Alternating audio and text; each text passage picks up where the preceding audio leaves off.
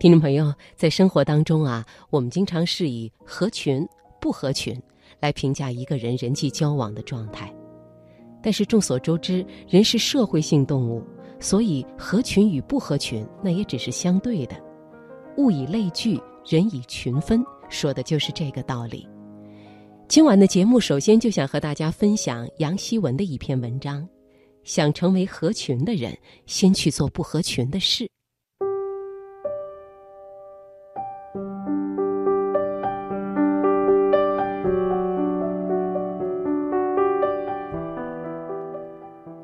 朋友问我一起去健身啊，我回答：不好意思，习惯了一个人。几年了，从单身到两个人，这样的对白始终没有变。有些事情就应该是一个人去做。大学时开始体会到孤独的妙处，一个人到异地读书，终于不必日日拿成绩和父母交代，又可以安排自己的起居，妙哉。人生第一次有了放飞的喜悦，故意给自己安排与人相异的日程。早上五点钟起床，抱紧底部发热的电脑，独自看一部电影，然后再背上书包去教室。八点半的校园里，和那么多打着哈欠的人擦肩，我思绪亢奋，心里装上独享的秘密。它关于一场年代久远的战争，或是来自普罗旺斯的爱情。那几年最喜欢窝藏于图书馆，顶着逃课惯犯的称号，到馆里最深处的书桌上阅读。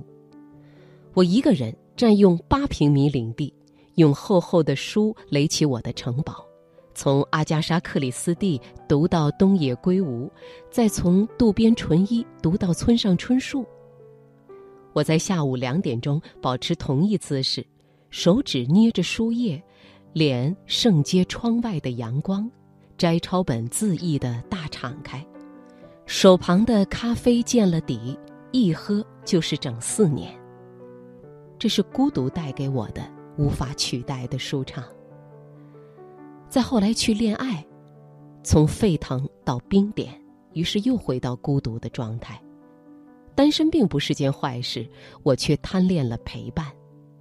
一度拼命想合群，去上课，去食堂，去自习室，恨不得分分秒秒跟在朋友的身后，也尝试和朋友约定一同去努力。可无论是早起去操场跑步，还是准备一场资格证考试，我们总是以双方的热情开始，再以一方的妥协结束。后来的一些事情，结局也是一样，我这才认定，孤独就是我的节奏。不知自己是否天性薄凉，但结伴而行的方式，直到现在都不适合我。出国后增值最多的时段，都是一个人度过的，在出租屋里设计自己的命运，以打工开始的人生并不容易，却充满自由。贫穷到不敢去结交朋友，却到底把孤独发挥出最大的价值。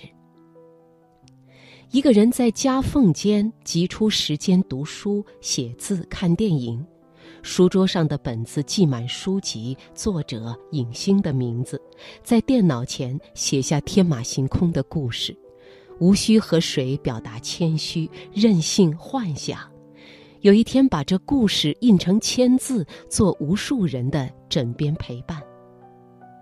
一个人坐在床上，数着薄薄的薪水，再抽出几张装进书桌深处的储蓄罐，那里面的空虚渐渐被填满，让人情不自禁把一书的话大声念出来。一个年轻的女人立志要往上爬，并不是太难的事。立志要立得早。一个人下决心减肥，去健身房跑上五公里。跑步机上的陌生人让我不必计较姿势是否优美。夜晚汗涔涔的推开家门，洗热水澡，唱着歌，在朋友圈发了私密的记录，踏实而快乐的清点我减掉的负担。孤独将一些人摧毁。却将我救赎。我一个人读书，一个人上学，一个人赚钱，一个人跑步，一个人做梦，一个人实现他们。枕着这些成长的记录入眠，在无数次半梦半醒之间，仿若看到一条上升的路途，延伸到我的梦境来。我后来从这阴冷的出租屋，睡到了自己的房子中。五年，最感激的不是自己，而是这样好的孤独。生命中，越有关于个人成长的事情。越应该一个人去做，不是一定要抗拒人群，热闹哪里都很多，可孤独却是稀罕的。有了孤独，灵魂才更自由。他不必迎合着谁的喜好，不必去等待谁的步伐，不必因为谁的妥协而觉得自己也失去了坚持的动力。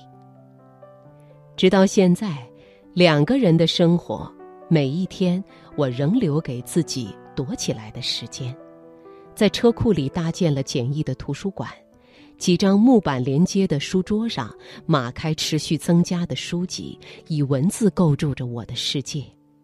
我一个人敲响键盘，像一个乐队的指挥，思考的痕迹替我扩建疆土，它不容任何人侵略。晚上告别我的堡垒，吃饭看电影，交换彼此的一天。谈谈过去，也聊聊未来。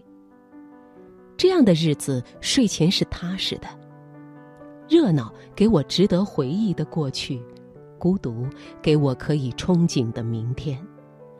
有刚入大学的小朋友很苦恼，向我求助。